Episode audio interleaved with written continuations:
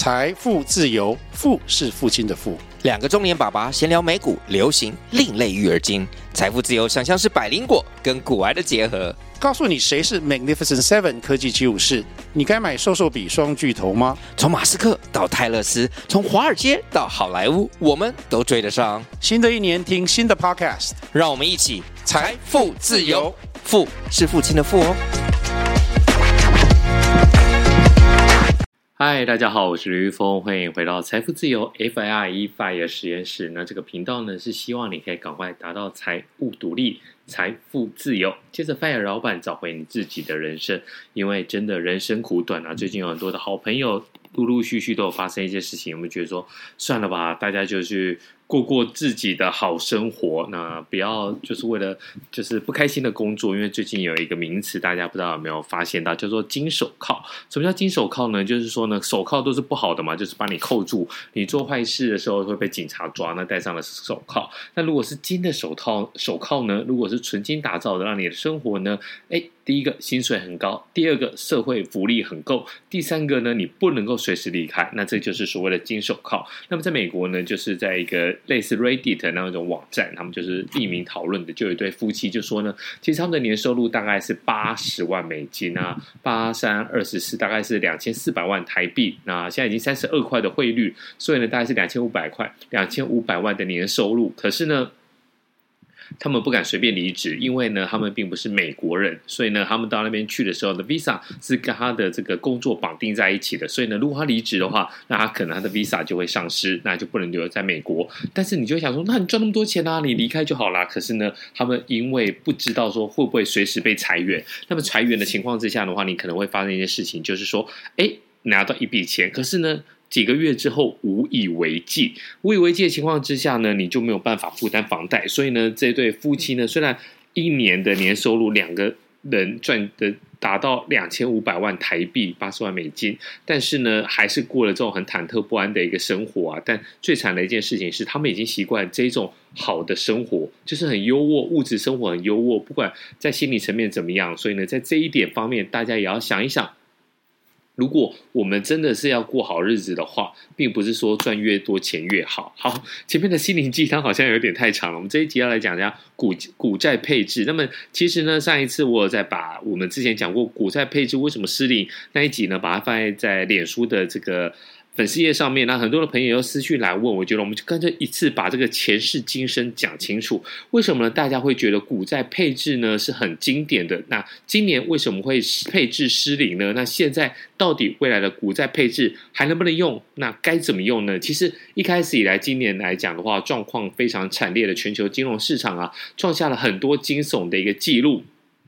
那你现在来看哦，股债配置最经典的就是股六债四，什么意思呢？就是说我只有一百万的一个资产，我把六十万拿去买股票，把四十万买在债券。那么一开始的话，这个定义呢是美国开始的，就是在华尔街那边他们推的这种商品，就是哎有这种有股有债的。好，那接下来的话，我们就来看什么叫股债配置六比四呢？一般来讲，六成的资金是买美国的标准普普尔五百指数，也就是在那个时候。呢是 SPY，那后来才有 VOO 跟 IVV 嘛，对不对？所以那个时候呢，六成的资金呢是不局在美国的标准普尔五百指数，那么四成的资金呢是在美国十年期的公债。为什么要在美国十年期的公债呢？因为大家都知道，一般来讲，我们讲无风险，那就是无风险，就是指这个。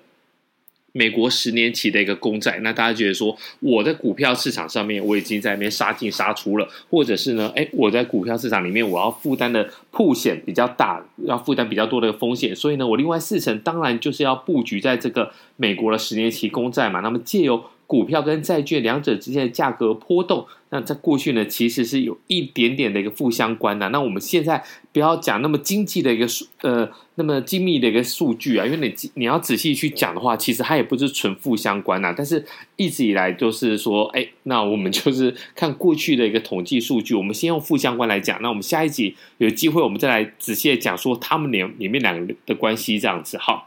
那我们先来看哦，在过去来讲的话，其实股债六四的话，经过这个价格波动的相互折抵，其实是可以经济好的时候掌握到股票的一个获利机会。那么经济差的时候呢，可以仰赖债券，那债券价格就会变高嘛？为什么？因为没有办法啊，你经济不好，你钱敢放股票吗？不敢，你就买去买债。买债的话，你会把这个价格债的价债券的价格给推高了。那么我们之前其实有提到了，在这二零二二年。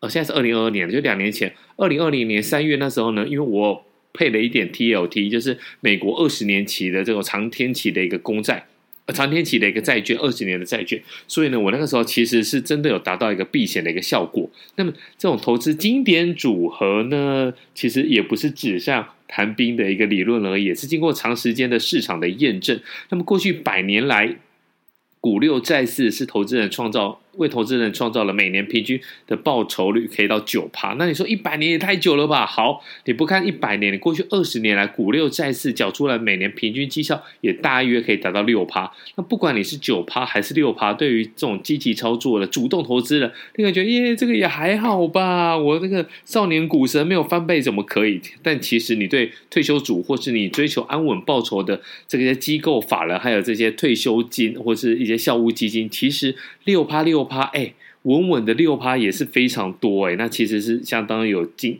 有这个经典有这个吸引力啊，所以也奠定了它的这个股债六四的经典地位。好，那现在来讲呢，为什么今年失灵了？那失灵的情况之下呢，你看一下，在过去股债股六债四的绩效最差的十年，那这个我们来看一下，有四次刚好都是股债齐跌。一九六九年是赔了六点九趴。一九四一年是赔了八点五趴，那么。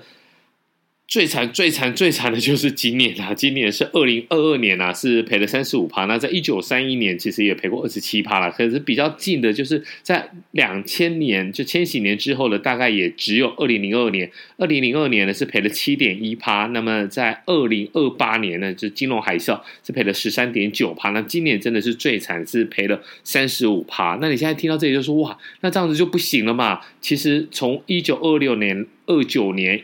以来的话，只有四次是股债同步起跌，就刚我们刚才讲的那四次。那么在二零二二年，其实这一次呢是最最最最最严重的。所以呢，接下来都觉得说，好，很多人就觉得金融这个华尔街的这个金融家就觉得说，这个东西可能不能继续用了。那我们来看一下小峰怎么想。我觉得小峰，我觉得简单来讲的话，你要先分析一件事情，就是说，你这个债券你是要来保护的吗？如果呢，你还是维持过去的一个心态，就是说，我前面用股票在冲，如果跌的时候，我用债券来平衡我的投资报酬率，我觉得这一点真的是比较没有办法了，因为现在其实还是在一个通膨高涨，然后呢升息的循环里面。我们刚才讲了嘛，为什么今年会那么惨？那你这个通膨会重创整个经济，那经济不好，股市就是。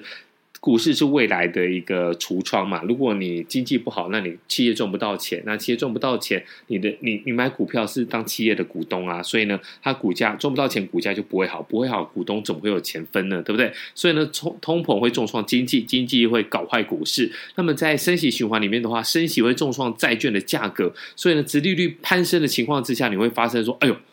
那你的债券一直跌，一直跌，一直跌嘛，所以呢，我觉得这个时候，如果你还要用股债配置的话，你必须要做一个长期的一个规划，就是接下来你可能接下来你要面对的是比较长期的一个状况。那如果像我自己，我是买 BNDW，因为我这些债券呢，其实我真的是把它当成类类现金来使用，就是诶，它有一些配息也很好，但实物上那些配息其实真的是非常的少。那你也可以稍微来平衡一下你的一个。